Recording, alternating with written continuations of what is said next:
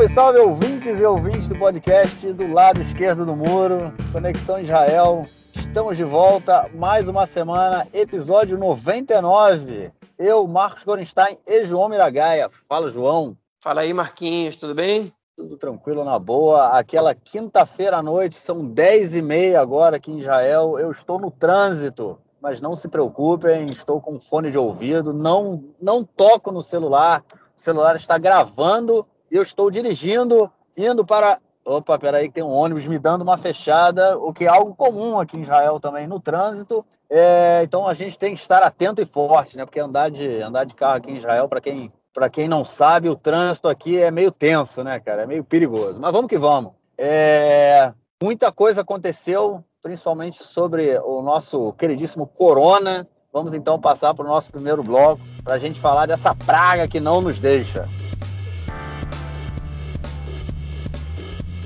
Bom, é uma praga que não nos deixa e não vai deixar tão cedo, né? Eu já, já enfim, tenho ouvido muita gente também, é, especialistas falando, e o corona tá aí para ficar, né? Acho que é uma realidade que a gente tem que se acostumar, não é algo que vai sumir daí, é, sumir das nossas vidas de no próximo período, acho que talvez até nos próximos três, quatro, cinco anos, a gente ainda vai estar tá, é, correndo aí com o corona. E recentemente a gente passou aqui em Israel por um processo aí, todos os nossos ouvintes acompanham, né? De quem podia se vacinar. E agora Marquinhos, chegou Marquinhos, recentemente Marquinhos, aí Marquinhos, a variante. Oi, travou oi. aí, travou, travou. Você falou, nós, nós ouvintes acompanham, né? E aí depois ficou silencioso. Melhor tá. falar de novo. Tá. Bom, nosso, o nosso, nossos ouvintes acompanham, né? Que a gente passou aqui por uma, é, uma, uma campanha de vacinação em massa. Muita gente tomou vacina, to, a, a, maioria absoluta da população que é, podia tomar a vacina, né? Que tinha aí a estava é, dentro da faixa etária, tomou a vacina e recentemente chegou a nossa queridíssima variante Delta, aquela variante que pegou todo mundo aí de surpresa e aparentemente, né, João, está mostrando que é uma nova doença, né? Porque a vacina da Pfizer está deixando aí é, em muitas, muitos sentidos é, é, a desejar e por isso, como a gente vem comentando, é, pode ser, né, já se fala em um quarto lockdown no mês de setembro, no mês das festas. É, o governo dando, continua dando aquela escorregada, né, cara? Como o governo anterior fez, esse governo continua to, é, demorando muito para tomar as decisões e, enfim, o número de doentes aumenta, o número de doentes em estado é, é crítico, né, aumenta também, consequentemente o número de mortes e, ao que tudo indica, a gente realmente está caminhando para o próximo lockdown, né? Então, é, eu estava pessimista, assim, é, e estava muito irritado com esse novo governo, e continuo bastante irritado é, até, até hoje, né? E hoje eu vi uns números que me deram um pouco de otimismo, é, pelo menos em relação à corona, né? Não em relação a, ao resto das coisas, mas pelo menos em relação à corona. Né? É, enfim, então vamos, vou tentar contextualizar vocês. Eu até escrevi é, um comentário pequeno no Twitter sobre, enfim, sobre alguns números que saíram essa semana. Bom, o, o governo novo está batendo cabeça que nem o anterior. Né? É, eles não sabem o que fazer em relação ao corona, continuam nessa, enfim, adiando decisões grandes e, e esse, na verdade esse novo governo continua adiando até decisões pequenas, né? É, eles estão dando palanque para o Likud, para o governo anterior e para os meios de comunicação e descerem pau no governo, e com razão. Né? Essa semana, quem quebrou o silêncio foi o Yuli Edelstein, que era o ministro da Saúde até pouco tempo atrás. Ele estava em silêncio, procurando criticar o novo governo até agora, e a semana ele falou no canal, no canal 12, falou na, na Galei Tzahar, na Rádio do Exército, está dando entrevista em tudo que é lugar que, que, que, enfim, que oferecem, na verdade, os principais meios de comunicação, é, detonando o governo, falando, olha, é impressionante essa, essa indefinição do governo, essa demora para tomar, tomar medidas e tal. E ele, de certa maneira, estava até sendo honesto, ele deu um período de tempo sem criticar o Ministério da Saúde. Ele podia estar tá, tá detonando, que nem fizeram boa parte dos membros do Likud, né? mas ele estava no canto dele e hoje ele saiu detonando. É óbvio que ele está pensando no palanque político que isso pode dar para ele. A gente sabe que ele tem pretensões de se tornar o número um do Likud e, por consequência, ser o novo primeiro-ministro em algum tempo, tomar o lugar do Netanyahu. Mas, é, enfim, é, ele está aproveitando esse palanque político, mas, mas ele tem razão nas críticas dele. A única coisa que ele se enrolou numa das entrevistas que ele deu essa semana foi quando perguntaram para ele: então você, o que você faria? E ele não tem uma resposta exata para dar, porque ele sabe que você dizer que você faz, faria um lockdown é uma opinião muito, muito impopular hoje em dia em Israel. Então ele prefere se abster de, de falar qualquer coisa nesse, enfim, nesse caminho, né? Mas é, enfim, por que que, enfim, por que, que as coisas são tão complicadas, tudo, tudo tão errado? É, o governo não se decide, as propostas mais básicas sobre restrições mínimas em lugares fechados é, não, não, não chegam, o governo não consegue chegar a acordo sobre essas propostas, não tem consenso sobre absolutamente nada. Tem briga do Ministério da Educação com a Ifato Chachabiton, que cria dificuldades para vacinação de adolescentes. Né? Tudo isso é um problema. Só que essa semana foi divulgado um relatório do governo mostrando medidas a serem adotadas caso o governo, enfim, caso é, não tenha lockdown e o número de, de doentes graves siga crescendo no ritmo atual. Né? E a verdade é que esse relatório foi uma das coisas mais assustadoras que eu vi nos últimos tempos. Né? Ela foi divulgada pelo jornalista Nadav Eyal, é, do jornal Idiota Chronot, e eu fiquei muito assustado. Porque, enfim, eles calculam que no dia 10, eh, perdão, no dia 20 de agosto a gente vai chegar a 1.200 doentes graves, que no dia 30 de agosto a gente vai chegar a 2.400 doentes graves, e que no dia 10 de setembro a gente vai chegar a 4.800 doentes graves. E qual é a, a, proposta que eles têm? Quando a gente tiver 1.200 doentes graves, que já são 100 a mais do máximo que Israel já teve, estava superlotando é, o sistema de saúde, né? Já, você já não tinha, já estava quase em colapso. Você tinha um, um acidente de trânsito, você tinha que viajar 80 quilômetros às vezes para encontrar vaga na emergência do hospital de tantos doentes de corona que tinham. Se chegar nessa quantidade, qual é a resposta que eles dão? Contratar mais 100 médicos, 500 enfermeiros e 200 paramédicos. Você chega a 2.400, que é mais que o dobro do máximo que a gente teve, contra mais, contrata mais 100 médicos, mais 500 enfermeiros e mais 200 paramédicos.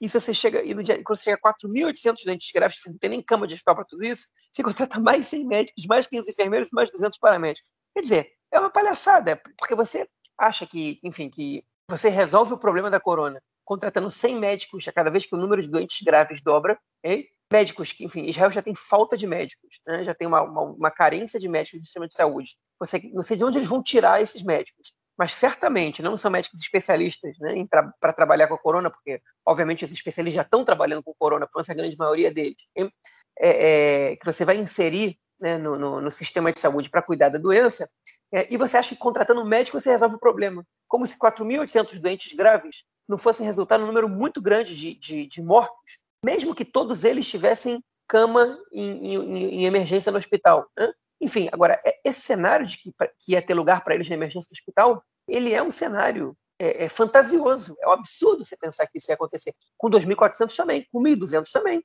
Ia ter gente morrendo em casa, ia ter gente morrendo sem receber oxigênio. Isso é uma catástrofe. A gente tem que lembrar que medidas de isolamento social, como o lockdown, eles fazem efeito duas, três semanas depois do, tempo do momento que eles são adotados. Essa semana a gente chegou a ter quase 6 mil casos num dia ontem, eu não sei quais são os números de hoje. O número de doentes graves já está beirando dos 400. Morreram, se não me engano, é 39 pessoas essa semana em Israel, que é um número alto. Hein? E essa é resposta que o governo deu. Eu, te, eu juro para você, Martins, que quando eu escutei isso, eu fiquei desesperado. Eu falei, não é possível. Não é possível que a gente está tá, tá tendo que lidar com um governo negacionista. É um governo que, enfim, é, é um governo muito ingênuo, muito estúpido ou negacionista. Né? E como eu não acho que eles são nem ingênuos nem estúpidos, eu acho que eles são negacionistas. Eu acho que eles estão, enfim, eles estão é, é, relativizando o problema da corona.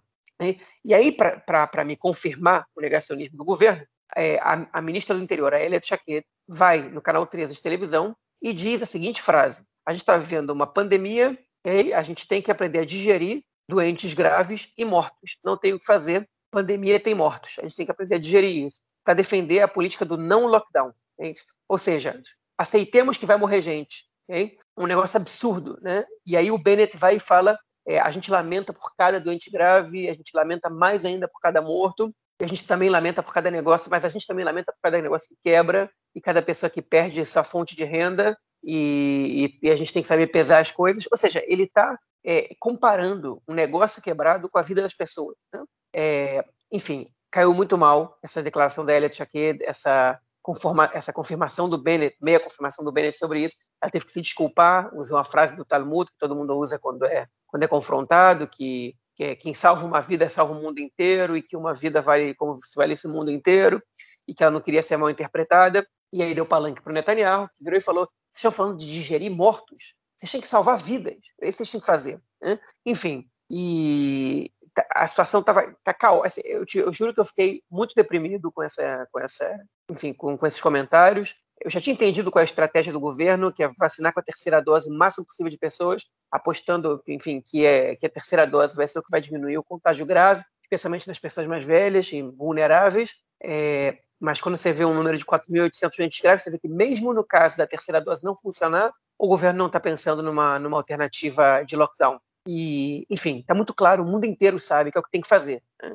Ou quase o mundo inteiro sabe, tem alguns estúpidos no mundo que ainda não sabem que é isso tem que fazer. Mas, enfim, é, eu, e aí hoje, para um, pouco, um pouco de alívio, enfim, ontem já saiu uma reportagem no Canal 13 mostrando que é, as pessoas que estão vacinadas com a terceira dose fizeram, sócio, fizeram teste sorológico e mostraram que, enfim, o número de anticorpos no sangue saltava de 200, 300 para entre 1.400 e 3.000 e tantos, né, que é um número muito alto de anticorpos. Então, é, a Pfizer realmente, ela, pelo jeito, ela, os, os anticorpos da Pfizer diminuem é, gravemente a, partir do quinto, sexto mês, mas a terceira dose ela restaura os anticorpos e dá mais é, força para, enfim, dá mais condições para que as pessoas não se contaminem, é, não se contaminem em estado grave e enfim, morram menos, né?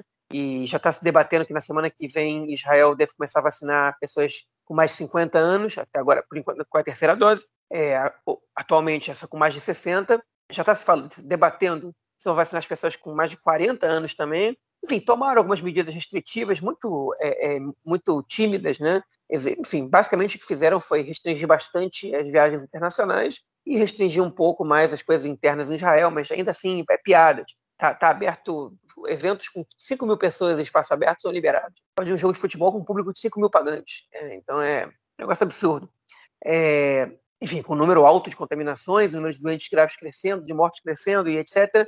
Mas, enfim, os números preliminares que o governo tem mostram que teve, já está tendo uma diminuição de doentes graves que tomaram a terceira dose. É, enfim, a gente sabe que a vacina demora uma, duas semanas para fazer os efeitos totais e que a gente deve ver uma, diminuição significativa é, no número de doentes graves, e o que o governo calcula é que se eles começarem a vacinar as pessoas com mais de 40 anos na semana que vem, é, que até o início de setembro a gente vai ver uma redução de entre 40% e 60% no número de doentes graves no país, o que permite o país não fazer o lockdown. Né? Então, é a última cartada do governo okay? é, para controlar a situação. Eu espero só que o governo entenda que o lockdown vai ser necessário caso essas medidas não surtam o efeito esperado. O que me dá pena é que o governo atual não tome a mesma decisão que o governo anterior de fazer o lockdown enquanto as pessoas estão se vacinando e depois que as pessoas se vacinam e que isso é, é que os anticorpos estão presentes no corpo, que o país abra. Isso salva vidas. Né? Isso faz com que menos gente morra.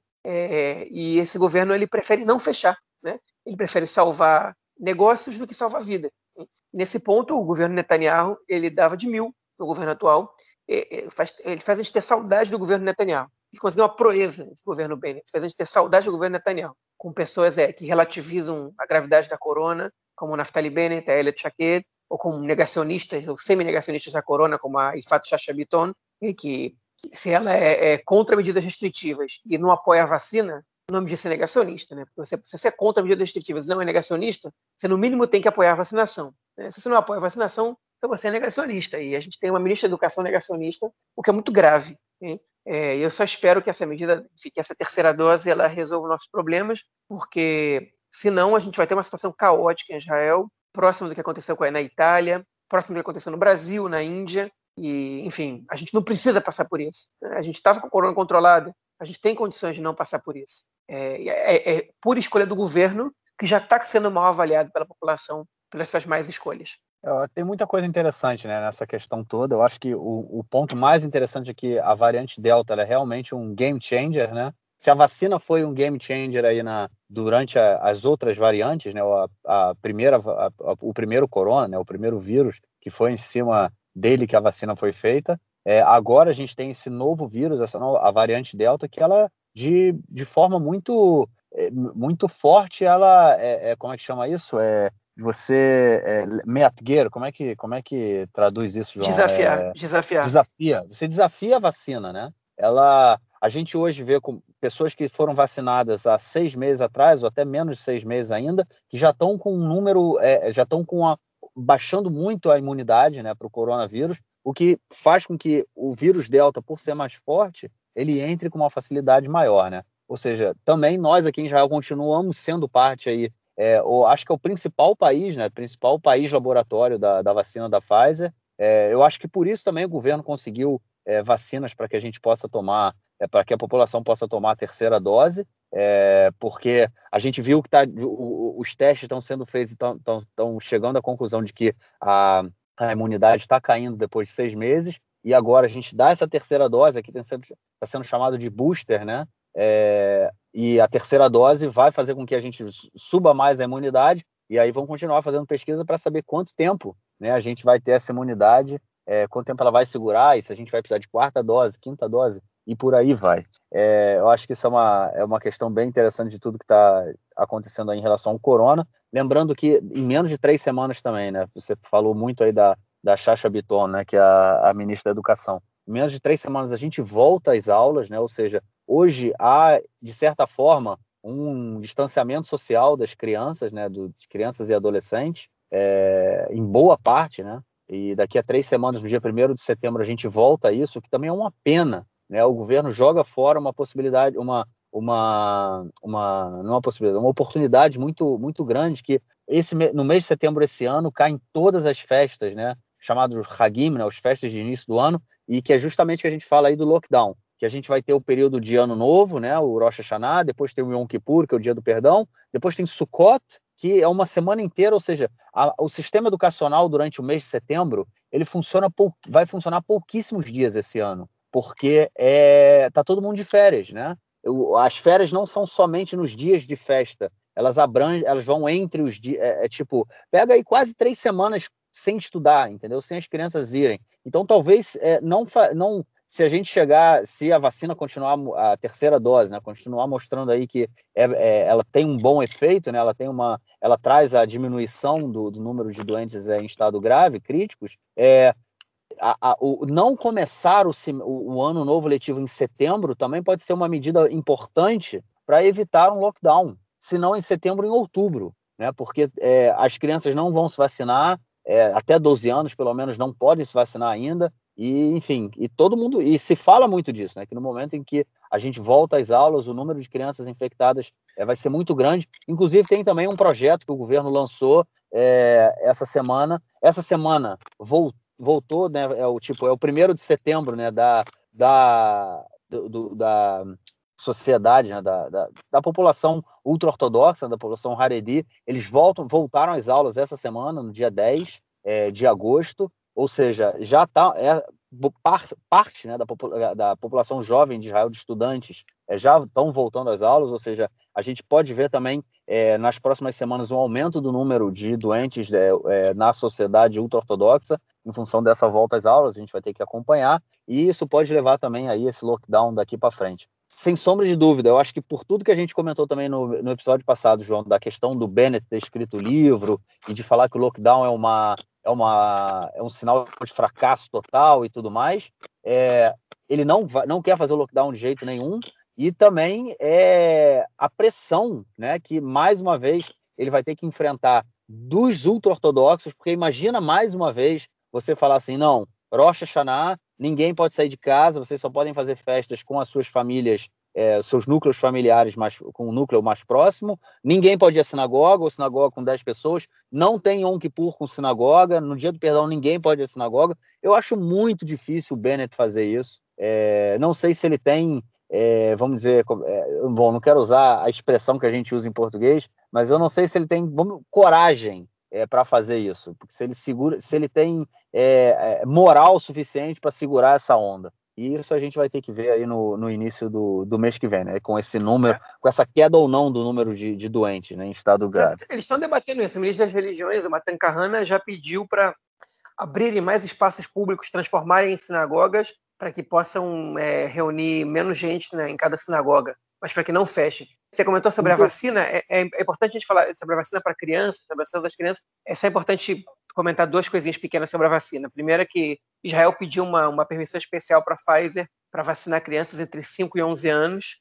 É, pediu, na verdade, uma não uma permissão, mas é um relatório para a Pfizer recomendando. É, estamos esperando essa, essa, esse relatório. Se a Pfizer disser que está ok, muito provavelmente vão começar a vacinar crianças entre 5 e 11 anos e aí você vai imunizar realmente a grande maioria da população. É, e é importante dizer, Israel é o primeiro país do mundo a estar tá dando a terceira dose da vacina é, para parte da população. Os Estados Unidos vai começar semana que vem. É, mas, enfim, Israel é, é, o real laboratório da, da vacina Pfizer para o mundo inteiro. Né? O, que, o que acontece aqui serve de exemplo. Então, Israel vacinou as duas doses e diminuiu drasticamente o contágio, porque a vacina era muito eficiente contra a mutação é, beta, né, que é a mutação do Reino Unido, ou alfa, não sei qual é essa. É, enfim, se funcionasse a terceira dose agora, a gente vai ver que o problema não é tanto a delta, o problema é principalmente que a Pfizer ela diminui os anticorpos depois de seis meses. Então é, é enfim, então a gente vai, vai, o laboratório, enfim, Israel como laboratório é, é, real vai, vai mostrando um pouco a, é, a efetividade da, pelo menos da Pfizer, não das outras vacinas, mas da Pfizer. É isso. Vamos então deixar de falar de corona um pouco. Já deu, né? Chega. Semana que vem a gente volta. Não vai ter como deixar de falar disso tão cedo. Vamos então para o nosso próximo bloco para a gente falar um pouco da política aqui em Israel essa semana. Bom, gente, são assuntos meio misturados aí, mas enfim, tudo ligado à política, é, porque aqui não poderia deixar de ser diferente também, né?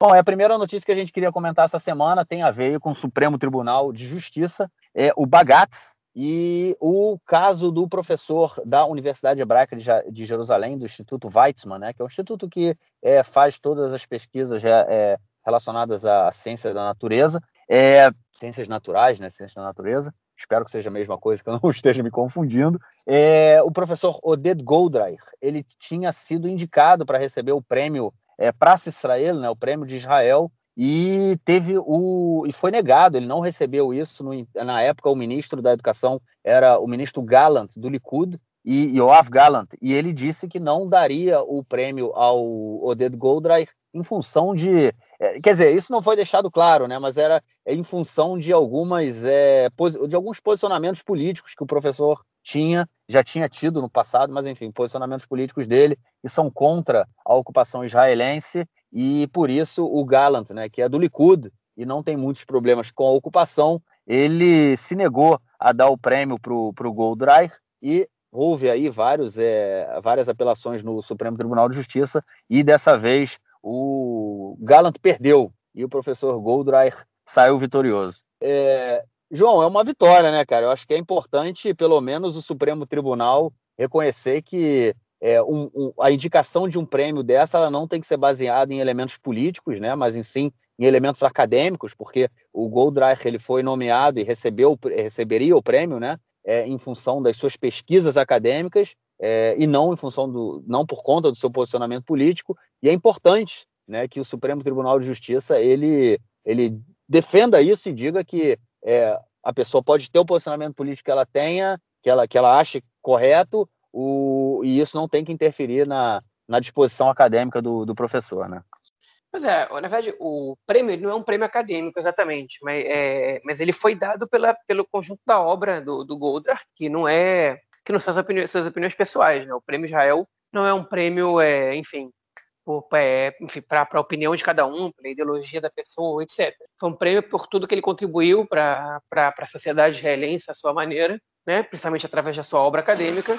É, a comissão resolveu que ele seria a pessoa premiada, o de Educação, é, enfim, resolveu não dar o prêmio para ele, porque simplesmente porque ele defende posturas que, para o ex-ministro de Educação, são condenáveis. Né? É, enfim, importante é que alguém põe um limite né, na, nessas pessoas que não respeitam a, é, as opiniões diferentes, inclusive num, num, num, fator que é tão é, mesmo larti, né, que é tão é, é, enfim neutro, que é o sujeito está recebendo um prêmio pelo, pelo trabalho que ele faz acadêmico. Bom, e só lembrando que o Instituto Weizmann, um dos principais institutos de pesquisa de Israel, né, principalmente na área de ciências, criado, fundado né, pelo ex-presidente, pelo primeiro presidente da história de Israel, Chaim Weizmann, é o lugar, é o instituto onde nosso amigo Rafael Stern, que teve aqui há duas semanas, está fazendo seu doutorado. Então, um abraço aí para Rafa, hein? que é um, enfim, também vai, vai se somar aos grandes cientistas israelenses. Quem sabe um dia ele não recebe o prêmio Israel. Pô, seria interessantíssimo. O Rafa merece, cara. O Rafa é um pesquisador aí tanto aí. É o e novo, né? Um cara bem novo, terminando aí o doutorado, sem sombra de dúvida, tem, tem bastante chance na, na carreira acadêmica e chance de despontar para o mundo todo. Vamos torcer por ele, torcendo por ele. Bom, vamos então aí a nossa segunda notícia da semana, é, envolvendo o Facebook, que resolveu aí cancelar algumas contas de carranistas, de pessoas que se identificam com o posicionamento político do, do falecido, né, Rabino Meir Kahane, é, que são posicionamentos políticos um tanto quanto racistas, fascistas, aquela coisa toda, que a gente já comentou, inclusive, né, que tem aí, inclusive, o deputado Itamar Bengvir, que é um dos representantes aí dessa, dessa linha política no atual parlamento, foi colocado lá dentro pelo, pelo ex-primeiro-ministro, eu encho a boca para falar isso, enquanto eu puder, ex-primeiro-ministro Benjamin Netanyahu, e o Facebook essa semana resolveu cancelar algumas contas de membros dessa, bom, não vou dizer organização, né, porque não é uma questão de organização, né, mas é, enfim, é, é, é pessoas que se identificam com esse posicionamento e acabam divulgando essa, essa postura, né, essa política extremamente racista e preconceituosa. É, vai dar o que falar isso aí, né, cara? Vai, vai dar o que falar, um pouquinho, já deu o que falar um pouquinho, mas a verdade é que, esse, enfim, é um grupo muito minoritário e não muito querido em Israel, então é, enfim, não sei, vamos ver, vamos ver quanto eco vai ter. Na verdade, o que impressiona é que o Facebook ele não deu a justificativa para é, para enfim para limitar ele, na verdade ele não deu a justificativa. Ele não deu uma justificativa completa para o fechamento dessas contas né? Eles disseram que estão que estão cancelando contas que, que propagam um discurso de ódio e racismo. É, eles cancelaram contas por exemplo da esposa do, do Itamar Ben-Gvir né, do deputado Itamar Ben-Gvir é, cancelaram a conta do Mikhail Benari, que já foi o líder do mesmo partido do Itamar Ben-Gvir, e do Baruch Marzel, que também já foi líder desse partido. Tanto o Benari quanto o Marzel tiveram suas é, candidaturas suspensas, né, em determinado momento, pela Suprema Corte, por aderirem à ideologia carranista, né, que são seguidores do Rabino Meir Kahane. Se alguém quer conhecer um pouco mais o que pensava o Kahane, eu recomendo um texto é, do Marcelo Treisman chamado Zoab no Kahane dos outros, é refresco. Né? É, enfim, no Conexão Israel, procurem esse texto, vocês vão ver. Mas, enfim, é, são contas que foram suspensas. O Baruch Mars disse que ele não se sente nada afetado porque não tinha conta nenhuma no Facebook, e provavelmente são é, apoiadores dele que lançavam comentários sobre ele, mas que ele, ele particularmente não teve nada cancelado porque ele não tinha conta. Mas o Michael Benari tinha 50 mil, 55 mil seguidores e ficou muito insatisfeito com isso. Falou que é um absurdo, foi para a justiça, foi para a Suprema Corte. O Itamar Ben-Gvir também entrou com uma ação, é, a esposa dele contratou outro advogado, bem que advogado, não sei que ela contratou outro, também para representar para representá-la nessa ação. Né? É, enfim, para ver o que, vai acontecer, mas o fato é que o Facebook não quis dar mais explicações, eles estão cobrando mais explicações, eles não quiseram dar mais explicações. O carranismo é uma ideologia que é considerada é, é, terrorista em Israel, em alguns outros países também, e o Facebook se baseia nessa, é, nessa classificação para eliminar essas contas. É, e está fora da lei em Israel, né? Carranismo ele é proibido em Israel. O partido Kar foi fundado pelo Meir Kahane. E o carranismo são ideologias que são proibidas pela lei israelense, como o nazismo, por exemplo. Como, por exemplo, é o, o islamismo radical, né, que era da divisão norte do, do movimento islâmico, né, que, que, tá, que é um, então, um grupo que está fora da lei. A gente sabe que esses grupos existem, mas eles estão fora da lei. É, e baseado nisso, eles eliminaram essa, é, as contas dessas pessoas. Né? O Itamar Ben-Gvir, ele moderou o discurso, ele não se diz mais seguidor do Kahane, tem uns dois, três anos, justamente porque ele queria não ter sua candidatura é, impugnada pela Justiça Eleitoral Israel. Então ele, ele moderou o discurso para poder casar com a, com a necessidade, né? E, enfim, e aí ele fica numa saia, de, numa saia curta aí, porque uma saia justa, porque ele fica, enfim, ele, ele vai ter que defender os carranistas, né? É, sem ter que defender a ideologia carranista. É, enfim, ele, de alguma maneira ele já defende a ideologia carranista todos os dias na, na, na Knesset, só que, mas agora ele vai ter que defender os, os, as pessoas que, que, que, se dizem carranistas sem nenhum problema, sem nenhuma vergonha disso. Enfim, é, vai ser curioso ver como é que vai seguir esse caso, mas enfim, por agora é, eles estão com a conta bloqueada no Facebook, bloqueada em, pouco, em 30 dias. As contas podem ser extintas do Facebook, é, enfim, Michael Benari vai perder uma conta com 55 mil seguidores, que não é pouca coisa, não. Né? É, mas, enfim, ele tem o Twitter dele ainda, onde ele reclamou é, da, da, da, anulação do Facebook dele, é, mas vai ficar restrito ao Twitter, se é que o Twitter não vai eliminar a conta do, do Michael Benari no futuro próximo. O Twitter que é muito mais rígido que o Facebook nesse tipo de questão. Eu vou dizer que essa medida do Facebook aí me deixa satisfeito, cara. Pô, né? Eu acho que faz parte do, do chamado jogo democrático. Não dá para ter um discurso de ódio, não dá para ter uma conta numa rede social e propagar o discurso de ódio, né? De, enfim, de um discurso racista, um discurso preconceituoso. é violência, né? O nome disso é violência. Então acho positiva essa postura aí do Facebook. É, a violência não pode ser tolerada, né? Porque senão, amigo, já viram uma bagunça. Bom, vamos então para a nossa próxima notícia aí desse bloco, que ela também tem a ver com o, é, a Cisjordânia. É muito tempo que a gente não fala da Cisjordânia. A gente vem falando da autoridade palestina, falou do último episódio sobre a transferência de, de dinheiro né, para a faixa de Gaza, que agora vai ser por um, por um banco, né, por um banco que é, é da autoridade palestina. Enfim, mas essa semana é, depois de pressão aí do governo americano, o governo israelense é, informou, informou que resolveu autorizar a construção de casas, é,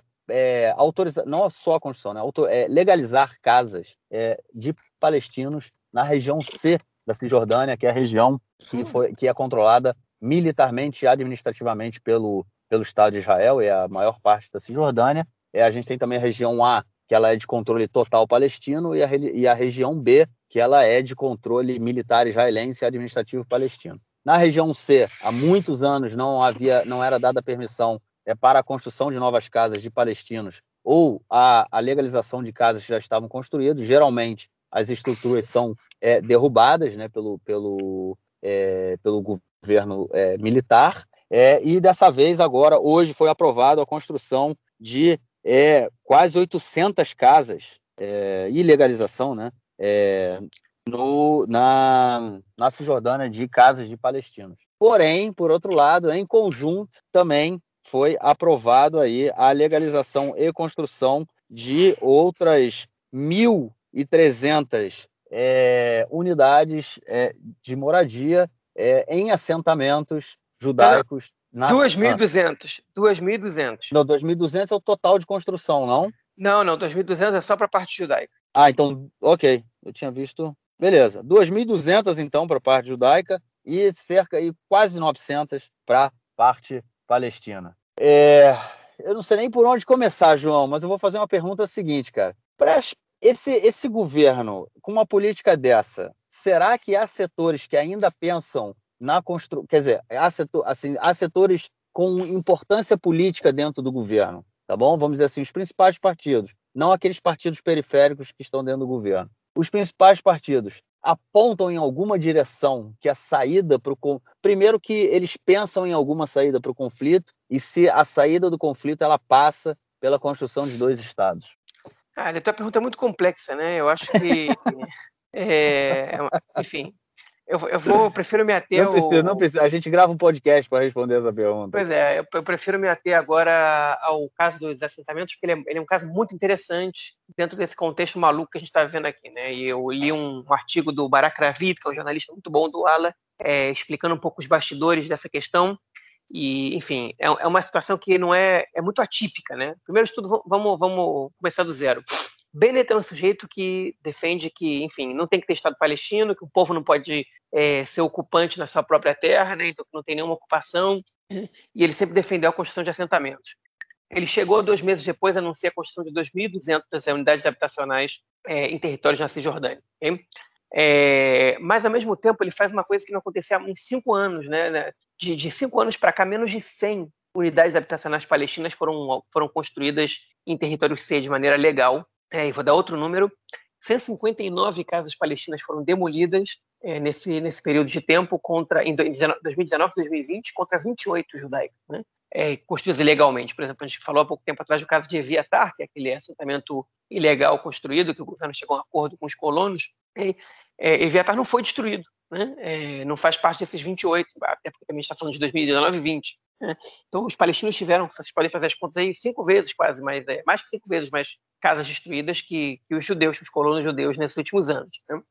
É, enfim, e não tinha autorização para a construção de casas palestinas real, né, de uma grande quantidade dessas, há muitos anos. O que aconteceu, então, para que essa autorização tenha sido dada? Enfim, existe uma percepção é, por parte da, da direita israelense, né, que é que o, a, enfim, e talvez até de parte do centro, centro talvez da maioria e até de parte da esquerda, de que por mais que você não queira construir assentamentos, a população cresce e naturalmente você precisa permitir a construção de unidades habitacionais, porque senão, é, enfim, vai, vai, vai ter uma, um déficit habitacional nessas regiões e vai, vai afastar famílias e isso e aquilo e que você precisa dar alguma autorização. Né?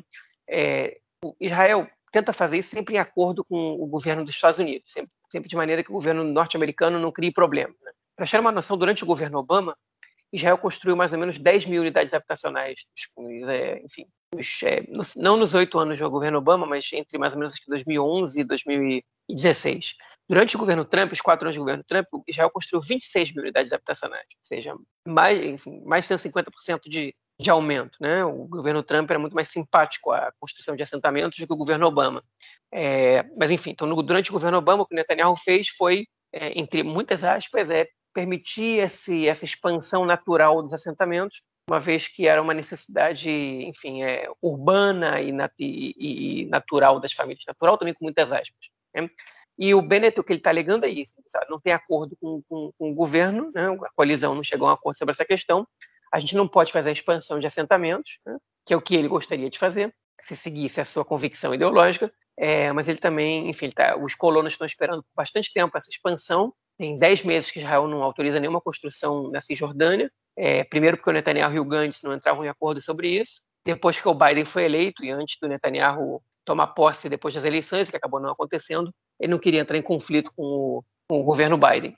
É, e o Bennett, dois meses depois do governo dele, ele anuncia isso. Okay? Agora, o que, que, que ele fez? Ele anunciou isso um pouco antes da visita dele para os Estados Unidos, na qual ele vai se encontrar com o Biden. Okay? que aconteceria se o Bennett anunciasse essa construção depois de se reunir com o Biden? Ia parecer que ele se reuniu com o Biden e o Biden autorizou essa construção. Okay? Então ele correu para autorizar essa construção agora. Antes dessa reunião, ele sabe que o Biden não vai gostar disso.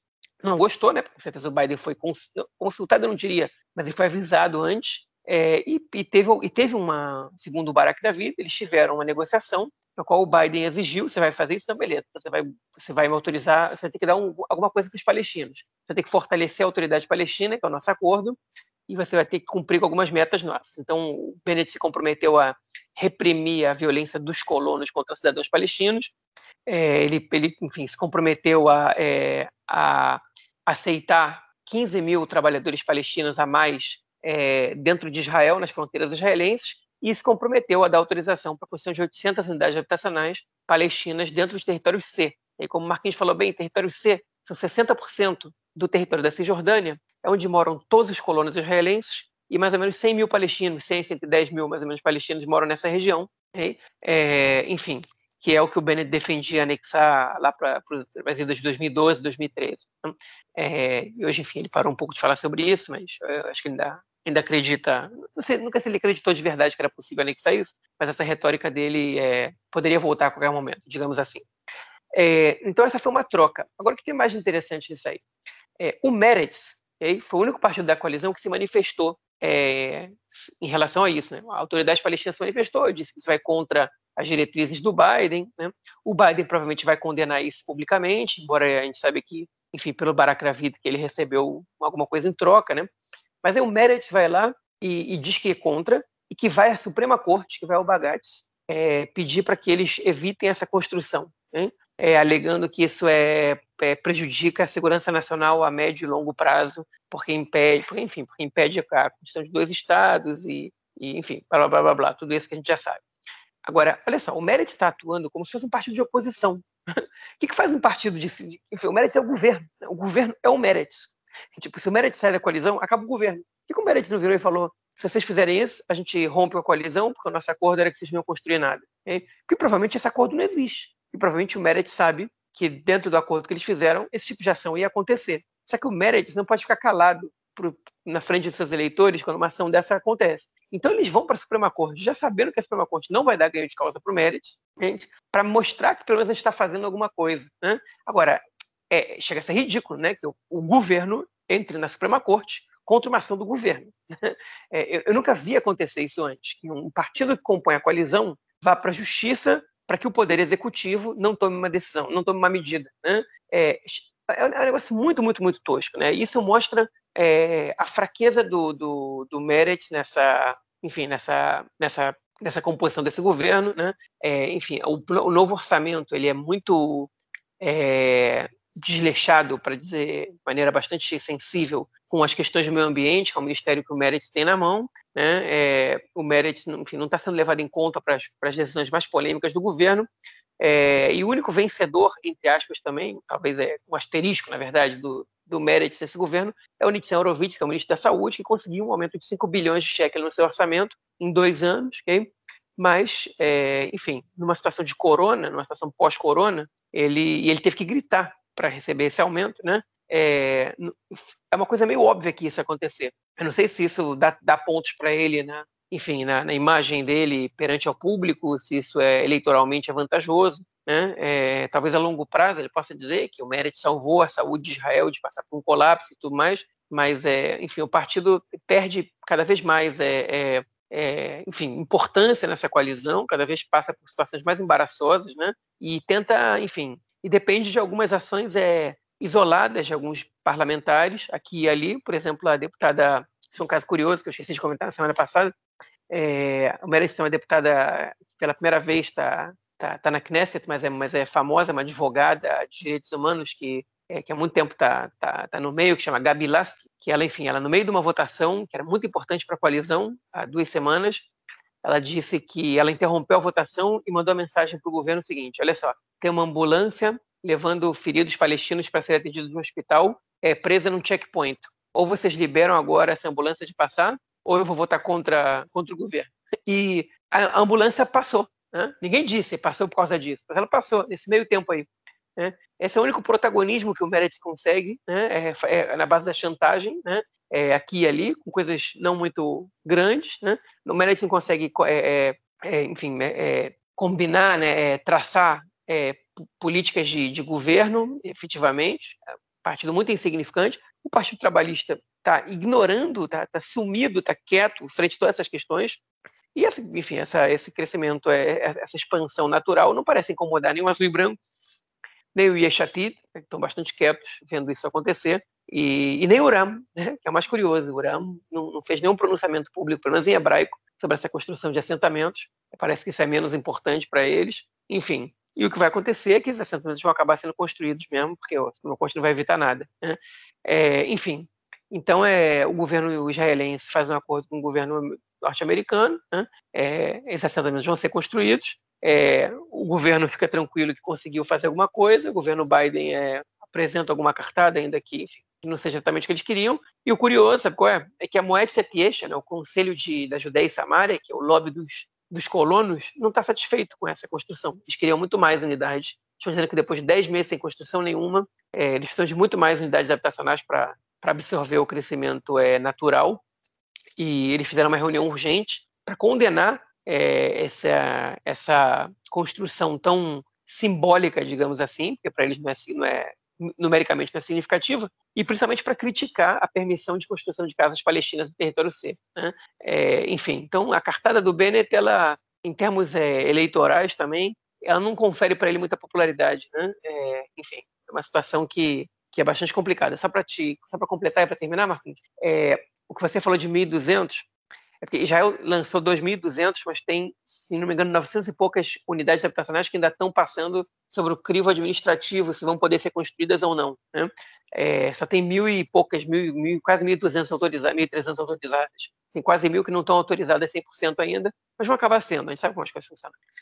É, eu vi que tinham autorizado também algumas casas é, no assentamento de Betel, né, que é perto da região, ali na região de Ramala, é, também no assentamento é, de. Eu perdi o nome aqui, mas enfim, na, na região de Nablus. É... é quase tudo na Samária. É quase tudo na Samária. Quase nada é. na Judéia, que é a parte mais, mais sul, que é onde estão uhum. os maiores blocos, né? São os mais complicados é. que estão autorizados. Não, também, ah, em Alon Shvut, que é também no bloco, né? No Gush Etzion, uhum. vão construir. É, Alon Shvut é verdade. Foi o único, foi o único assentamento razoável no, no Gush Etzion. Até, é. os, os, números sa, saíram de mais ou menos quantas unidades são em cada lugar, mas, por exemplo, Modine Elite, Betar Elite, que são os assentamentos que estão colados na linha verde, né? É, não, não são parte dessa, dessa desse projeto. É, aqui, ó, 58 em Betel, 285 em é, que é perto de Nablus, e, é, e Alon Shvut, né, que é no Gush Etzion. 105, 105, é 105. Isso, é.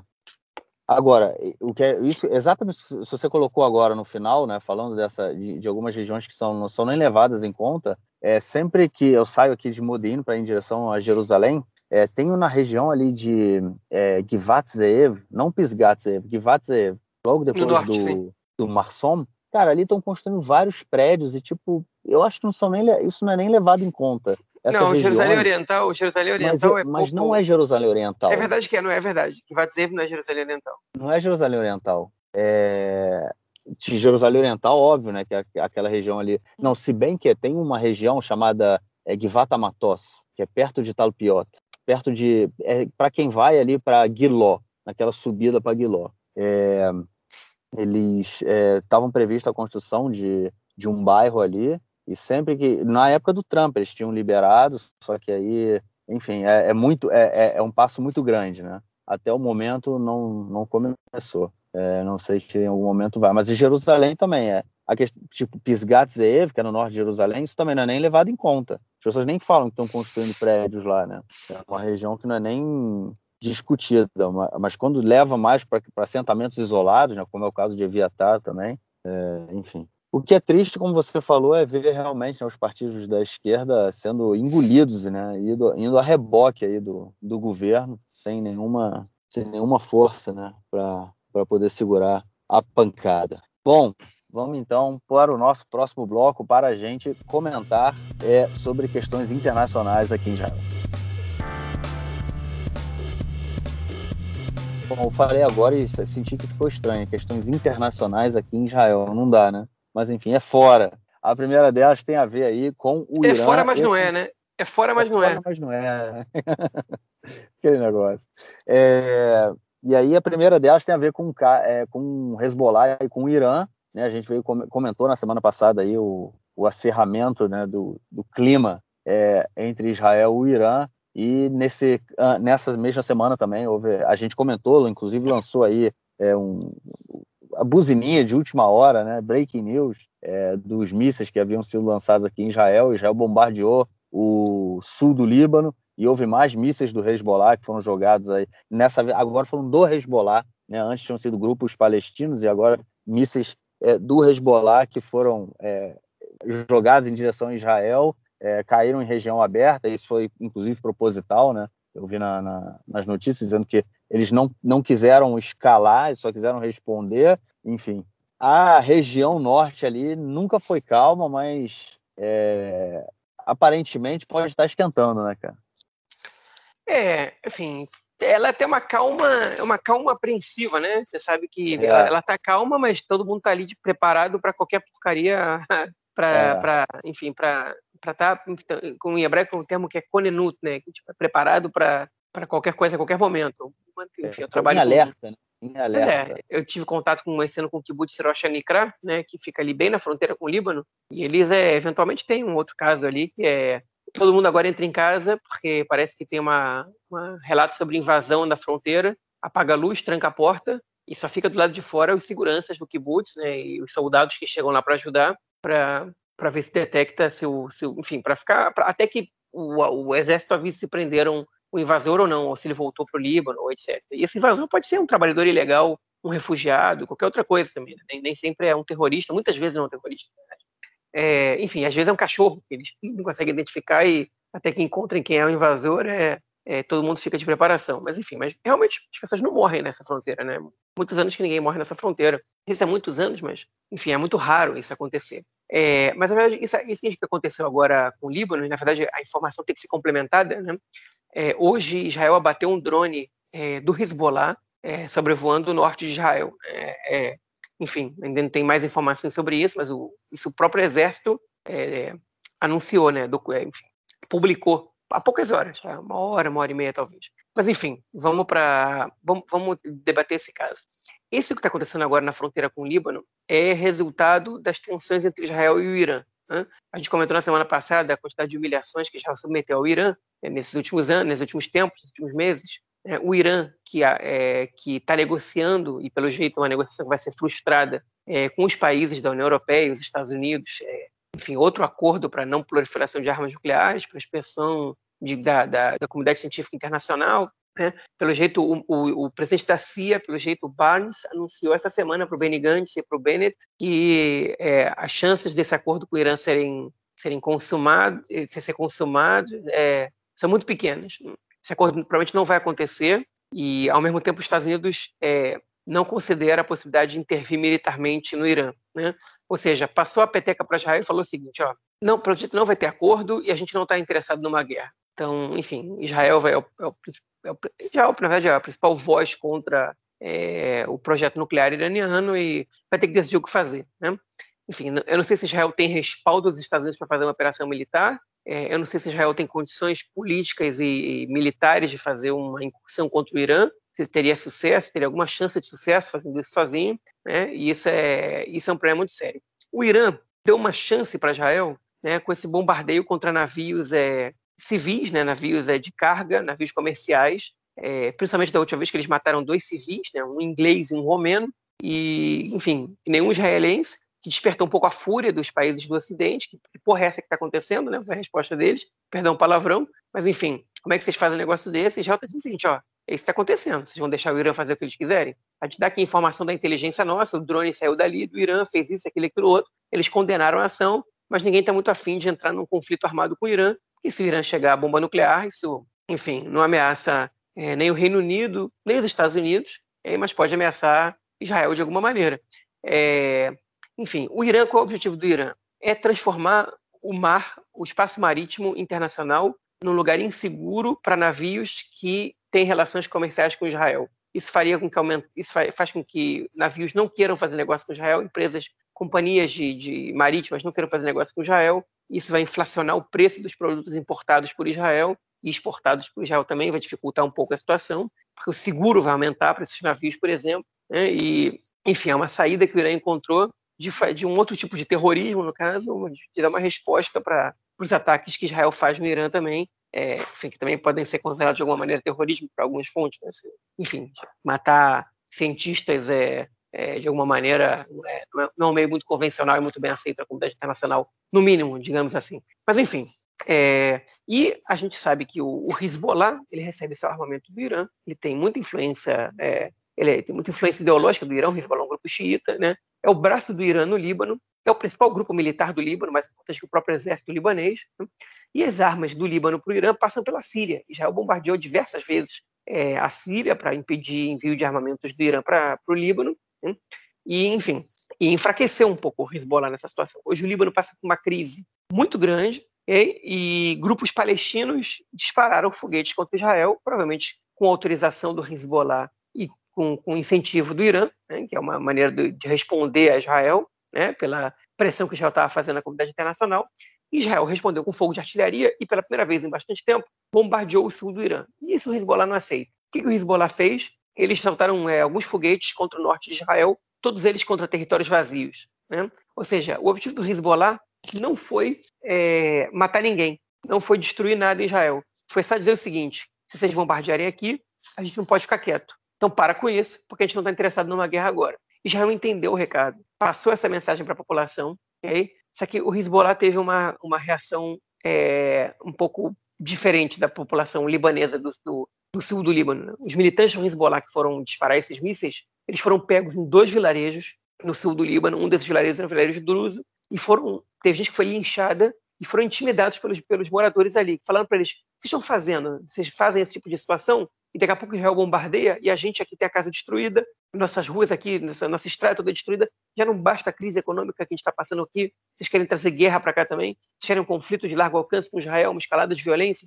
Enfim, foi a primeira vez em, em, em 40 anos, talvez, que o, é, o Hezbollah tem quase 40 anos, que, que o Hezbollah é intimidado pela população civil dessa maneira, né? O que mostra que a crise no Líbano está deixando as pessoas é, sem nada a perder, né? E, ou seja, com muito pouco a perder. E o Hezbollah está ameaçando as vidas dessas pessoas e o pouco que elas têm. E, enfim, é uma situação um pouco sem precedente. Isso não quer dizer que a população do Líbano vai se revoltar e vai derrubar o Hezbollah, isso não quer dizer nada disso.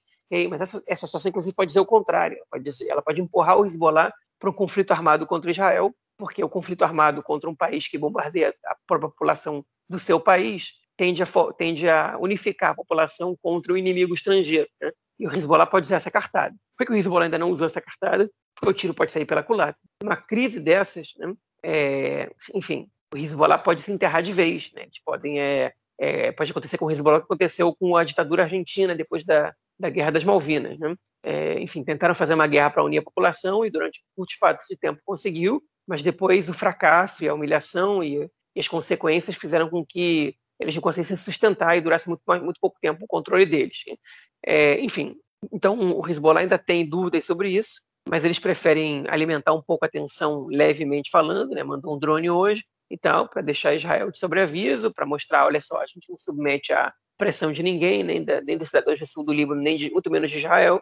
É, eu não acredito num conflito de largo alcance, de longo alcance agora, no escalada de violência, mas pode acontecer. Okay? É, pode acontecer porque talvez o Irã esteja interessado nisso, pode acontecer porque, porque a gente, essas, essas escaladas de violência elas dependem de muito pouco para acontecer. Pode acontecer porque Israel tem um governo fraco e governos fracos é, normalmente tentam mostrar força por meio de guerras, né? É, enfim, isso é isso é problemático. Um governo com muito pouco, uma coalizão muito instável, né? E quando você tem uma situação como essa, você não reage com força, é, você é questionado e você a insegurança de uma coalizão de 61 membros de um governo tão híbrido pode pode fazer com que a liderança desse governo tome uma decisão é, é enfim, é irresponsável e que, é, que provoque uma guerra de longo alcance com o Hezbollah, que é muito mais poderoso, que é muito mais preparado para uma guerra que o Hamas.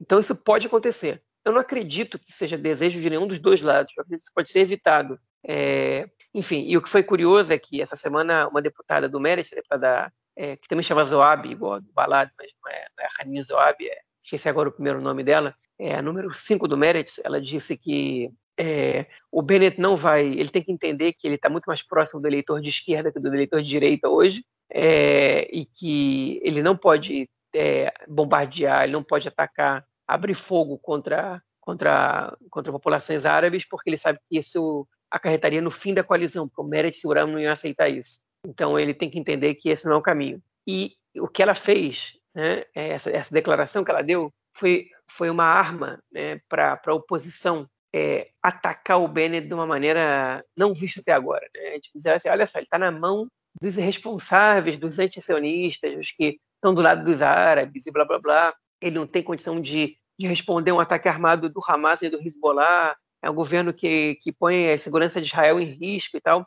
Enfim, e ela, essa deputada, ela é, fez uma declaração muito infeliz, né? Porque por mais que isso pode até ser verdade, e ela pode até acreditar que isso é o certo, né? e é legítimo que ela pense isso, ela prejudica a coalizão do jeito inexplicável, né? Enfim, e não é a primeira declaração é, comprometedora que ela faz. Ela também fez durante as eleições uma declaração dizendo que ela se absteria numa votação é, em relação aos direitos LGBT, porque ela, enfim, vem da sociedade árabe, ela respeita os eleitores dela e, e sabe que essa questão é uma questão muito polêmica, né? Sendo parte do Meretz, que é um partido que tem os direitos civis como e das minorias como uma das principais bandeiras, né? Acho que o Meretz escolheu mal essa, essa deputada. Vale, vale lembrar, para terminar minha fala, que não foi uma deputada eleita é, pela, pela, enfim, pela, por uma assembleia do Meretz nas primárias, ela foi escolhida simplesmente é, por uma comissão para ser uma representante árabe mulher dentro dos cinco primeiros do Meretz, né? E, enfim, essa é a consequência lamentável que a gente tem numa situação dessa, né? Que é uma pessoa que é, que é pouco identificada com, com, com as ideias do partido, pelo menos com parte deles. Bom, é isso. Vamos então à nossa próxima notícia desse bloco, que ela envolve também essa guerra, mas uma guerra como a gente comentou, como eu comentei né, no último episódio, em outro plano, no plano cibernético. Essa semana, pela primeira vez, foi detectado um ataque massivo, um ataque cibernético massivo aqui em Israel. É, não foi somente em Israel, também teve é, outros países também foram atacados, o Irã, a Arábia Saudita, a Ucrânia, é, que mais aqui, Uzbequistão e Tailândia. E uma empresa é, que faz esse monitoramento de, né, de ataques cibernéticos pelo mundo, chamada Fire, FireEye, ela, ela monitorou e identificou que é, esse ataque, né, a parte principal desse ataque que Israel sofreu essa semana, saiu da China, coisa que nunca tinha acontecido antes. Né? Ataques cibernéticos são normais aqui em Israel, né? É, muitos deles vindo do Irã, a gente já sempre comenta e tudo mais, mas da China é a primeira vez. É, eu não sei nem o que comentar, cara. Eu, enfim, é um ator novo aí que entra nessa disputa envolvendo é, Israel e China têm vários acordos né, comerciais, é, mas também tem, a gente pode imaginar que tem a questão do 5G, vários órgãos públicos e privados foram atacados. É, enfim, eu não sei, não sei comentar, né? Mais um ator aí que tenta atacar Israel, que esse, a guerra nesse plano, ela, ela toma, ela tem, ela é muito interessante, né? Porque é, ela causa, pode causar danos enormes, né? É, mas, enfim, a gente não vê isso escalar até o momento, né? Para para outro, para um, um, militar mais, né? É, é, hardcore como a gente conhece. Pois é, a Israel tem uma, tem uma, tem uma indústria cyber, né? Muito cibernética, que fala em português, né? Muito desenvolvida, mas não tem comparação com o desenvolvimento da China. China, enfim, tecnologicamente está ultrapassando os Estados Unidos como potência mundial da tecnologia, com 5G e tudo mais, e, e obviamente que a capacidade cyber da China é, ela é muito superior à de Israel, como é muito superior à da grande maioria, capaz de todos os países do mundo. A gente não está acostumado a ver Israel sendo vítima de ataques cyber de países é, não, do, não do bloco árabe muçulmano, assim dizendo, né, inimigos de Israel, porque a China não é um país inimigo. E de fato a China ela, ela espionou é, por esse ataque cyber, de acordo com esse relatório, é, entre 2019 e 2020, vários países, entre eles inimigos de Israel, né, como por exemplo o Irã. Né? Enfim, isso foi divulgado pelo jornalista Mitai Ziv, que foi o mesmo jornalista que participou é, do, daquele esforço jornalístico que, que, que divulgou, é, enfim, o uso indevido né, do, do, software Pegasus da empresa israelense de cibersegurança NSO, né, e ele divulgou esse relatório em primeira mão, mostrando que, enfim, ele tem informações sobre, só sobre a espionagem da China e Israel, mas indícios de que a China também é, espionou esses outros países que o Marquinhos falou que, que ele diz? O que, que ele mostrou? Né? Que a China ela espionou empresas e organizações públicas israelenses na área de, é, enfim, acadêmicas, na área de segurança e defesa, mas também de alta tecnologia, né? o famoso high-tech, TI, né? náutica e etc. Qual era o objetivo dos chineses? Não era, é, não era, não era fazer guerra, não era espionar um inimigo, era espionar para que isso desse para eles vantagem nos negócios com Israel. São empresas que os chineses têm interesse nos seus produtos, têm interesse em ações dessas empresas, têm interesses em, em produzir é, materiais semelhantes, produtos semelhantes, e, e, e, eles, enfim, roubaram informação, basicamente. Invadiram grupos de. invadiram e-mails, invadiram telefones, invadiram é, computadores, né? principalmente através de uma falha é, do, do SharePoint, que é, que é um sistema da Microsoft, que essa falha já tinha sido anunciada em 2019. Quem não, autoriza, quem não atualizou esse, esse programa é, ficou com ele vulnerável. Algumas empresas não atualizaram, algumas organizações tampouco, e a China foi lá, os chineses foram lá e entraram nisso. A gente não sabe se foi exatamente o governo da China ou se foram empresas chinesas, uma ação conjunta. O relatório aponta para uma probabilidade de uma ação conjunta do governo com empresas chinesas hein? e roubaram a informação, basicamente. É o que dá para a China vantagens, o que pode fazer com que a China desenvolva patentes antes de Israel, por exemplo, né, é, que estão sendo desenvolvidos aqui, e etc. Eles entraram principalmente nos sábados, porque é o dia do descanso aqui em Israel, o Shabat, né, e, enfim, e essa, essa era, era a maneira que eles tinham de atuar.